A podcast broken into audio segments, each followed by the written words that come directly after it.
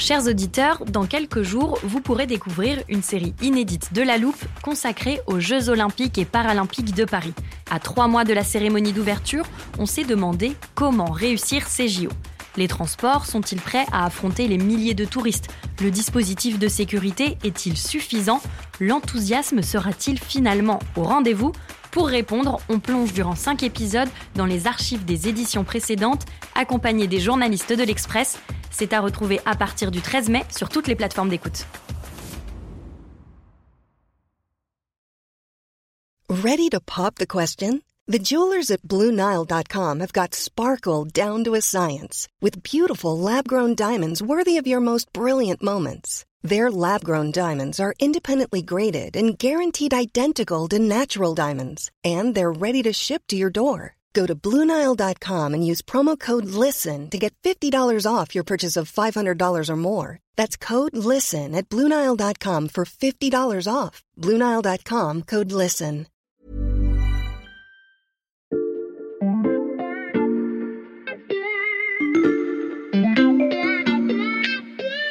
Salut, c'est Xavier Yvon. Nous sommes le lundi 20 juin 2022. Bienvenue dans La Loupe, le podcast quotidien de l'Express.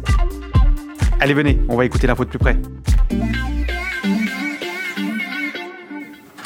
Happy birthday to you. Happy birthday la loupe. Merci Béatrice. Oh, un gâteau pour le premier anniversaire de La Loupe, fallait pas Tu souffles Les bougies Bravo C'est un peu ton anniversaire aussi Béatrice, hein, parce qu'on avait fait le, le tout premier épisode de La Loupe avec toi. Ah oui, je me rappelle très bien, ça s'appelait Bienvenue dans l'économie casino. Exactement, et tu nous avais expliqué que des tombereaux et des tombereaux de milliards de dollars, ce sont tes mots, euh, avaient été déversés dans l'économie grâce aux banques centrales. Et si je ne dis pas de bêtises, c'est parce qu'elles avaient fait marcher la planche à billets et maintenu les taux d'intérêt à un niveau très faible. Bah, tu as une mémoire d'éléphant. Alors, je t'avoue que c'est parce que j'ai réécouté cet épisode il y a pas longtemps. Tu sais, un peu par nostalgie, comme on, on feuillette un album souvenir aux anniversaires. Oui, bah, j'imagine bien, mais alors euh, il faut que tu saches, c'est que là, tout ce qu'on a dit il y a un an, c'est fini. On est en train d'entrer euh, dans une nouvelle ère, hein, le casino de l'économie. Mhm. Eh ben, il est en train de fermer les portes. Et donc, euh, bah, je vais te proposer, hein, comme c'est ton anniversaire, hein, comme cadeau d'anniversaire de la loupe, eh ben, d'en faire un nouvel épisode qu'on pourrait appeler la fin de l'argent magique. Bah, cadeau accepté, Béatrice. Ça me fait très plaisir. Installe-toi. Moi, je vais aller chercher cet épisode inaugural de la loupe dans l'armoire. Je sens qu'on va en avoir besoin. Je l'ai trouvé. Je le sors et je vais directement à la fin. Je me souviens qu'on avait conclu cet épisode avec l'avertissement de Warren Buffett, le gourou de la finance mondiale. and nobody tells you when the clock's going to strike 12 and it all turns to pumpkins and mice. Personne ne va vous prévenir quand minuit sonnera et que le carrosse redeviendra une citrouille, mais Warren Buffett ne connaît pas Béatrice Mathieu, la chef du service économie de l'Express. Moi, je peux te dire quand la magie va s'arrêter. Ah oui, donc quand alors Eh ben, à la fin du mois, le 1er juillet exactement. Ça c'est précis, pourquoi le 1er juillet? Bah, c'est la date à laquelle la Banque centrale européenne va arrêter d'acheter des titres de dette d'État sur les marchés euh, financiers. Puis ensuite, elle va commencer à relever ses taux directeurs dans le courant du mois de juillet, puis sans doute encore à l'automne. Alors bon, on va rester modeste, hein, parce que tous les économistes savent quand la magie euh, va s'arrêter depuis les annonces de Christine Lagarde, hein, la patronne de la BCE, le jeudi 9 juin. First, we decided to end net asset purchases under our asset purchase program as of July 1st, 2022. Euh, Pour bien comprendre pourquoi la fin du rachat des dettes de l'État signe la fin du bal quand le carrosse redevient citrouille, on va reprendre les choses dans l'ordre, Béatrice. D'abord, est-ce que tu peux nous rappeler pourquoi on parlait jusque-là d'argent magique? Bah, D'abord parce que l'argent était gratuit. En fait, les taux d'intérêt étaient à zéro. Ils étaient même, pour les États, hein, les, les États s'endettaient à taux négatif. Ça paraît complètement hallucinant. C'est-à-dire que les investisseurs, les créanciers, quand ils prêtaient en fait de l'argent à l'État, bah, ils perdaient de l'argent. Ça, c'est un taux d'intérêt négatif. Et puis, bah, l'argent magique, parce que l'argent, il coulait à flot. Il y avait énormément d'argent qui était injecté par les banques centrales, et pas que la Banque centrale européenne, hein, partout euh, dans le monde. Donc, un argent qui coûtait pas cher et très abondant. Ça, c'était la période de l'argent magique. Les banques centrales qui injectent de l'argent, c'est la fameuse planche à billets. En quelques mots, Béatrice, comment ça fonctionne? Alors, quand l'État a besoin d'argent bah, pour financer euh, des investissements, l'école, l'hôpital, Mhm. eh bien, il emprunte en fait auprès bah, d'assurances, de caisses de retraite, de fonds de pension, auprès des investisseurs financiers. Et puis, il emprunte et il émet en face un titre de dette que euh, ces investisseurs achètent. Ça, c'est le fonctionnement en fait d'un État. Et puis, euh, bah, il s'est passé quelque chose de révolutionnaire en 2014, et c'est un certain Mario Draghi, qui était l'ancien gouverneur de la Banque centrale européenne et qui est aujourd'hui le premier ministre italien, qui l'a initié en Europe. Ça s'appelle les politiques monétaires non conventionnelles. Dire qu'en face, bah, ce sont les banques centrales qui ont commencé à acheter ces titres de dette. Elles l'achètent pas avec de l'argent qu'elles ont euh, dans leur coffre, elles l'achètent avec de l'argent qu'elles créent. Donc, c'est comme ça qu'on appelle d'une certaine façon la planche à billets. Et les banques centrales européennes, eh ben, on a acheté beaucoup, beaucoup de ces titres de dette parce que les crises se sont succédées, et notamment pendant le Covid, parce qu'il a fallu financer en fait le fonds de solidarité et toutes les aides qu'on a fait euh, à tous les secteurs, les entreprises en difficulté. Et ça, tous les pays européens l'ont fait. Donc aujourd'hui, quand on regarde en fait les comptes de la Banque centrale européenne, elle a dans ses comptes 4226 milliards de titres de dette publique de pays euh, de la zone euro. Et sur euh, la dette française, elle en a 826 milliards. C'est quasiment 30% de la dette publique française. Si je te suis bien, Béatrice, c'est ça qui change à partir du 1er juillet. La Banque Centrale Européenne va arrêter d'acheter de la dette des États et donc va stopper la planche à billets. Voilà, elle a dit, ben moi, c'est la fête est finie. Je peux pas continuer, en fait, d'une certaine façon, à financer les États, parce qu'il faut bien voir que pour la Banque centrale européenne, théoriquement, elle n'a pas le droit de le faire. C'est pas dans ses traités. Mais ils avaient fait une petite technique, c'est-à-dire qu'elle n'achetait pas les dettes à l'émission, mais elle les achetait quelques secondes après, quand les investisseurs financiers les revendaient tout de suite sur le marché. Donc c'était des achats indirects. Mais en fait, tout le monde sait que elle a financé en fait les déficits des États européens depuis des années. Mais pourquoi la Banque Centrale Européenne prend-elle cette décision maintenant? Bah parce que euh, c'est l'éléphant au milieu du magasin de porcelaine. hein. C'est l'inflation qui dérape partout et qui dérape énormément. On est à plus de 8% euh, sur un an euh, en Europe. Ça va aller encore plus haut. hein. On pourrait avoir une inflation à deux chiffres à la fin de l'année. Or, la Banque Centrale Européenne, quand elle injecte de l'argent dans le marché, ça fait déraper encore un peu plus l'inflation. Et donc, elle a un mandat qu'elle doit respecter. C'est la gardienne de la stabilité des prix. Donc, elle doit arrêter, en fait, de financer tous ces déficits et d'injecter toujours autant d'argent dans le marché. Alors, c'est vrai que c'est pas la seule à le faire. hein. On pourrait même dire que la Banque Centrale Européenne, elle est en retard par rapport aux autres. Parce que la Réserve fédérale américaine, qui est la Banque Centrale des États-Unis, mais aussi euh, la Banque d'Angleterre, ont commencé à le faire depuis quelques mois. Euh, donc, en fait, c'est quelque chose qui est mondial, parce que tout le monde, toutes les banques centrales avaient fait ça.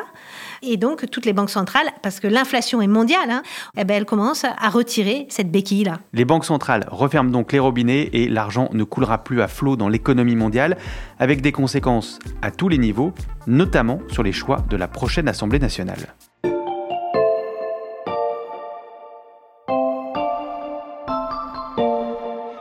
Mais que diable ai-je bien pu faire de ma baguette magique? J'étais pourtant certaine Une de... baguette magique? Curieuse, ça. Je, je la mets toujours. Oh, mais alors vous êtes certainement Ta marraine, la bonne fée Bien sûr. Dans notre version de Cendrillon à nous, les bonnes fées des États, c'était donc les banques centrales et leur baguette magique, Béatrice, les taux d'intérêt très bas. Oui, les taux d'intérêt très bas, avec une situation qui était ubuesque pendant en fait toute la décennie passée. On avait des dettes qui étaient de plus en plus euh, importantes et en même temps la charge de la dette. Alors la charge de la dette, euh, faut pas que ça fasse peur en fait. C'est juste ce que vous remboursez tous les mois à votre banquier quand vous avez pris un emprunt euh, immobilier. Bah, la charge de la dette pour l'État, c'est ce qu'il rembourse tous les ans à ses créanciers. Alors on avait une situation incroyable où la dette progressait beaucoup, mais comme les taux d'intérêt euh, s'étaient effondrés, bah, la charge de la dette, ce que l'État remboursait à ses créanciers, diminuait énormément. Donc euh, en 10 ans, juste pour donner deux trois chiffres, la charge de la dette en fait en France, elle a été divisée quasiment par deux euh, en 10 ans, elle était aux environs de 50 milliards d'euros en 2010 et elle était en 2020 à peine de 30 milliards à 29,5 milliards. C'est-à-dire que plus l'État s'endettait, moins il payait chaque année. Eh ben oui, c'est ça, c'est ça l'argent magique aussi. Sauf que euh, maintenant, comme on a dit, ben, c'est plus possible et ça c'est fini. Et est-ce que ça veut dire, Béatrice, que les États comme la France, vont se retrouver d'un coup en haillons, sans argent et criblés de dettes? Non, parce que en fait, la remontée des taux d'intérêt et puis la fin de l'argent magique, hein, c'est un peu un poison lent. Finalement, la dette, elle est émise à taux fixe. C'est comme euh, quand toi tu prends un crédit immobilier auprès de ta banque, il va te dire bah, je vous prête à 10 ans à 2%. Toutes les années qui viennent, ton taux il sera toujours à 2%. Oui. Donc quand l'État il émet une dette, elle est émise à taux fixe, donc pour toutes les années qui viennent. Donc le stock de dette, lui, ne bouge pas, mais ça joue cette remontée des taux d'intérêt sur la nouvelle dette. Donc progressivement, en fait, eh bien, la charge de la dette va augmenter de 2 milliards la première année, 4 milliards, etc. Bercy a fait ses comptes, ils ont calculé que si le taux d'intérêt passe de 1 à 2 par exemple, hein, si ça augmente de 1 eh bien, la charge de la dette, au bout de 5 ans, elle va s'être alourdie de 20 milliards d'euros. Et au bout de 10 ans, eh ben, la facture, elle atteint 40, voire 50 milliards d'euros. Ça, ça fait que dans 10 ans, la charge de la dette pourrait devenir le premier poste de dépense de l'État devant la santé ou devant l'éducation. Et ça, ça va forcément limiter la marge de manœuvre du gouvernement et de la nouvelle Assemblée nationale. Mais oui, parce que justement, nous, on n'arrête pas de dire il faut qu'on investisse massivement sur la transition énergétique, à juste titre, sur l'hôpital, à juste titre, sur l'éducation aussi, encore à juste titre, et je passe aussi sur la défense. On a des besoins d'investissement énormes et on va avoir des marges de manœuvre qui sont de plus en plus réduites. Mais bon, je t'expliquais que c'était un poison lent, puisque la contrainte budgétaire, elle ne va pas s'imposer tout de suite, puisqu'on voit les effets dans 5 et surtout euh, 10 ans. Et donc, s'ils veulent, ils peuvent continuer en fait à jouer l'autruche et à renvoyer le problème à leurs successeurs dans 5 ans. Le poison lent de la dette dont les effets ne se feront peut-être pas ressentir tout de suite. Béatrice, tu avais aussi fait des prédictions l'année dernière. Il est temps de les vérifier.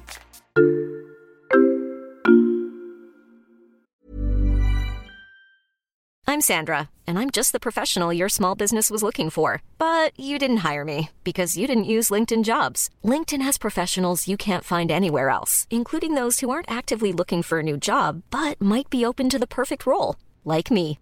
In a given month, over 70% of LinkedIn users don't visit other leading job sites. So if you're not looking on LinkedIn, you'll miss out on great candidates like Sandra. Start hiring professionals like a professional. Post your free job on linkedin.com/people today.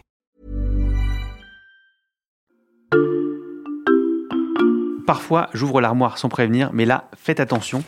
Vous allez entendre Béatrice, mais il y a un an, elle nous parlait des conséquences du trop-plein d'argent dans l'économie. Le problème, c'est qu'aujourd'hui, il suffit de bien, pour un investisseur, de bien euh, emballer euh, son, son produit, euh, de faire un beau marketing de son produit, de son projet, et vous allez avoir énormément d'argent qui, va, qui va arriver. Je m'adresse à la Béatrice d'aujourd'hui. Est-ce que ça aussi, ça a changé? Ben, ça va changer parce qu'évidemment, à partir du moment où le robinet des liquidités se ferme, eh ben, il y a moins d'argent qui arrive sur le marché pour financer un peu tout et n'importe quoi. Des matières premières incroyables, des euh, crypto-monnaies dont on n'avait jamais connu l'existence, et puis des SPAC. Tu te rappelles, les SPAC, en fait, c'est ces sortes de coquilles vides hein, euh, qui sont euh, lancées en bourse, qui sont investies en bourse, et donc qui servent en fait à acheter d'autres entreprises, mais on ne sait pas quoi hein, pendant des années. Et puis il y avait aussi ces levées de fonds incroyables, et là, euh, aujourd'hui, bah, les investisseurs vont être plus regardants en fait sur le détail euh, des projets pour regarder où est-ce qu'ils placent leur argent. Oui, je me souviens qu'on avait passé à la loupe certains de ces investissements que tu cites, euh, notamment une crypto-monnaie avec pour effigie un chien japonais, le Dogecoin. Voici le conseil à l'époque de ton collègue du service économie, Raphaël Bloch. Le Dogecoin, euh, on achète ou on n'achète pas? Ah, il faut vraiment faire attention parce que c'est très risqué. Bien vu, j'ai vérifié, en un an, le Dogecoin a perdu 75% de sa valeur. Cette prédiction-là était bonne. Et toi, Béatrice, tu en avais fait une autre. Ces politiques monétaires très expansionnistes, hein, c'est le terme qu'utilisent les économistes, hein, quand elles ont ramené les taux d'intérêt à zéro, ben, ça crée ce qu'on a vu, cette économie casino, ces bulles financières.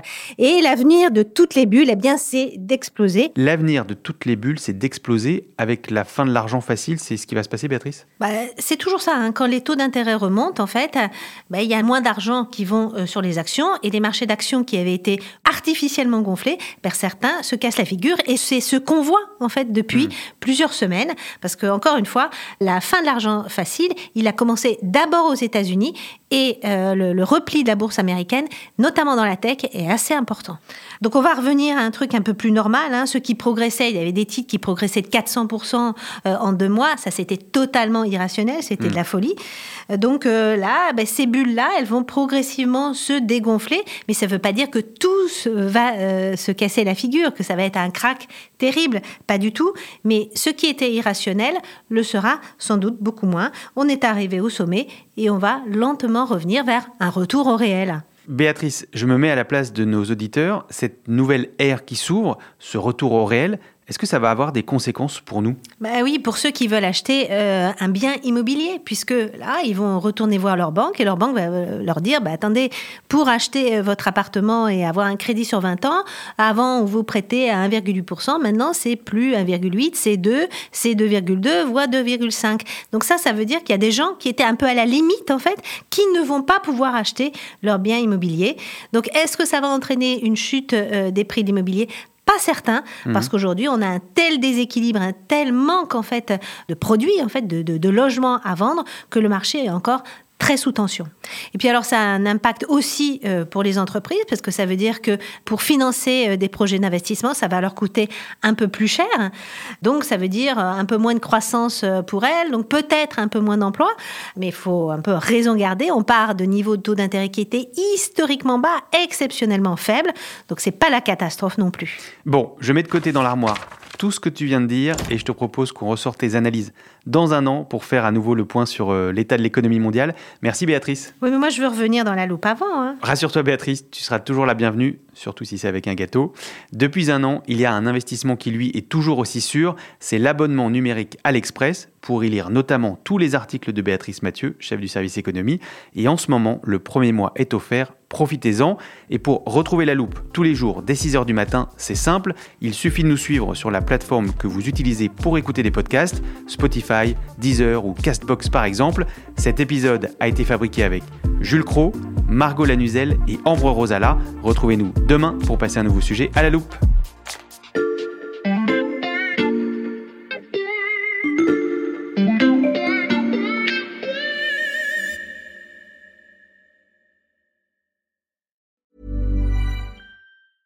A lot can happen in three years, like a chatbot may be your new best friend. But what won't change? Needing health insurance. United Healthcare Tri Term Medical Plans, underwritten by Golden Rule Insurance Company, offer flexible, budget friendly coverage that lasts nearly three years in some states. Learn more at uh1.com. Even on a budget, quality is non negotiable. That's why Quince is the place to score high end essentials at 50 to 80% less than similar brands. Get your hands on buttery soft cashmere sweaters from just 60 bucks, Italian leather jackets, and so much more. And the best part about Quince, they exclusively partner with factories committed to safe, ethical and responsible manufacturing. Elevate your style without the elevated price tag with Quince. Go to quince.com/upgrade for free shipping and 365-day returns.